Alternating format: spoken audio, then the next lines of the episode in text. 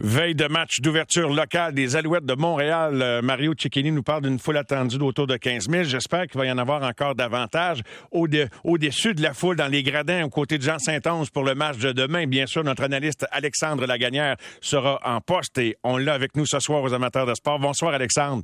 Bonsoir Mario. À quoi tu t'attends demain comme performance? 0-2, Saskatchewan arrive en ville.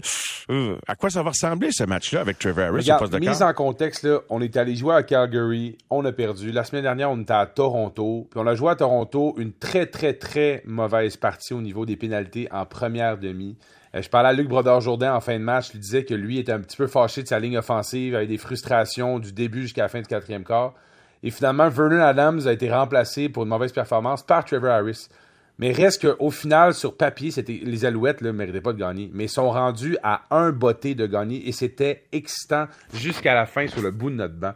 Fait qu'on a quand même encore cette année des Alouettes qui sont excitants. Et là, finalement, Trevor Harris va substituer à Vernon Adams Jr. qui va être sur la ligne de côté. Donc Harris va être le joueur partant. Et la semaine dernière, des passes complétées hallucinantes à Eugene Lewis. Fait on, a quand même une belle chimie, mais les Alouettes sont quand même en quête de leur première identité. Demain, ce serait une première victoire pour eux. Et comme j'en discutais avec Danny Machocha, puis il, était en, accord, puis vous l'avez souligné, on en a parlé après le match également l'autre soir. J'espère qu'on va varier aussi ce qu'on présentait en attaque, autant l'alternance entre sol au bon moment, ça, les passes, et trouver d'autres. Puis Gino Lewis, là, autant que le ballon, on est en sécurité. Sauf que il va falloir à un moment donné envoyer le ballon à d'autres, à des gars comme Moiniki, qui, est pas, qui je pense que ça a pris. Il fallait attendre au quatrième quart avant qu'on lui destine une passe, Alexandre. Oui, puis Jake Winicki, selon ce que je vois, ne sera pas en, habillement demain. Il se voit ah. avec une, blessure à l'esquio-jambier depuis le ah. début du camp. Ah, Donc, c'est à voir. Euh, puis un autre gros problème aussi, c'est que nous, on pensait que pour commencer avoir cette saison, notre porteur de ballon étoile, William Stenbach, qui s'est blessé dès le premier match à Calgary. La semaine dernière, on essaye euh, Joshua Antwi.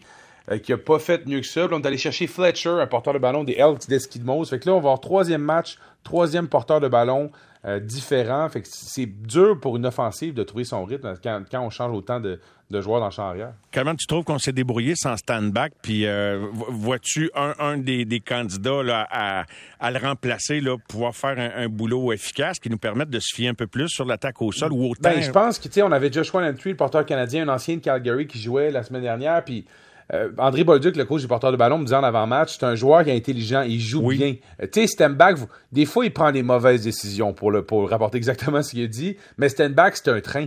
Quand il rentre dans le tas, c'est un tank. Il va aller chercher 5-6 verges chaque fois. On n'a pas trouvé ça dans notre porteur de, contre Toronto. Fait que là, Fletcher, ben, on a beaucoup d'espoir en lui.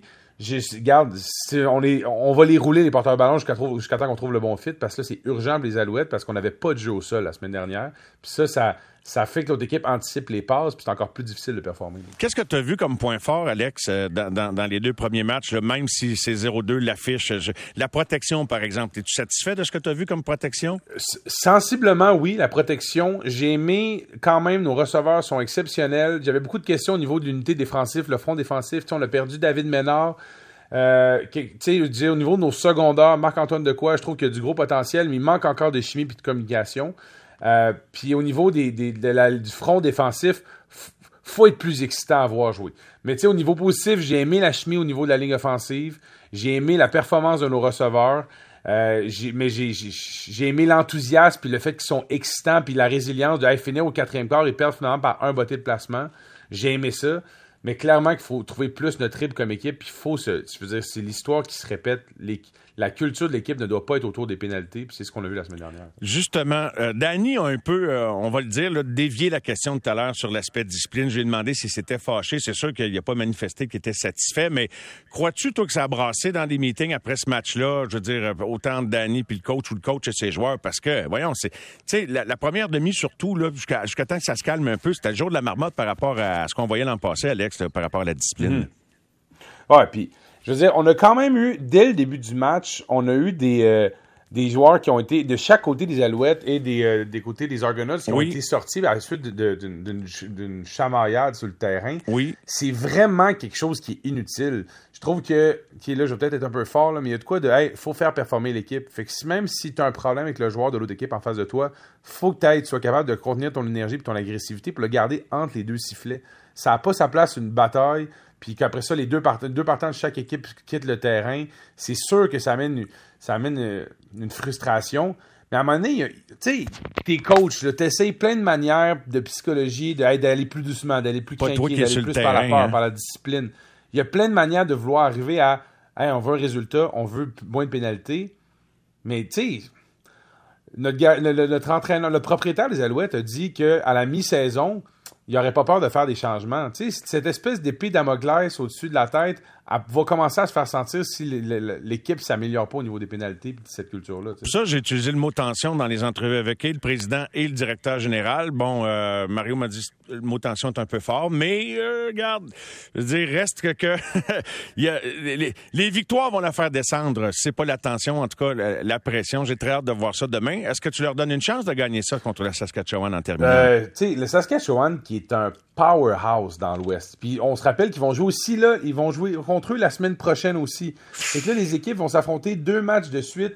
Euh, les Alouettes, oui, mais statistiquement, sur papier, les Alouettes ne sont pas ceux qui sont favorisés demain. Sur papier, statistique au niveau de leur performance, le manque de constance depuis le début de la saison. Mais il y a de quoi de magique avec cette équipe-là. On sait jamais. Je, trouve je pense qu'on sous-estime souvent à quel point la foule peut aussi influencer ce qui se passe sur le terrain. Un gros merci de ta présence ce soir, Alex. Bonne fin de soirée. On se retrouve demain pour l'avant-match, 18h30. On revient.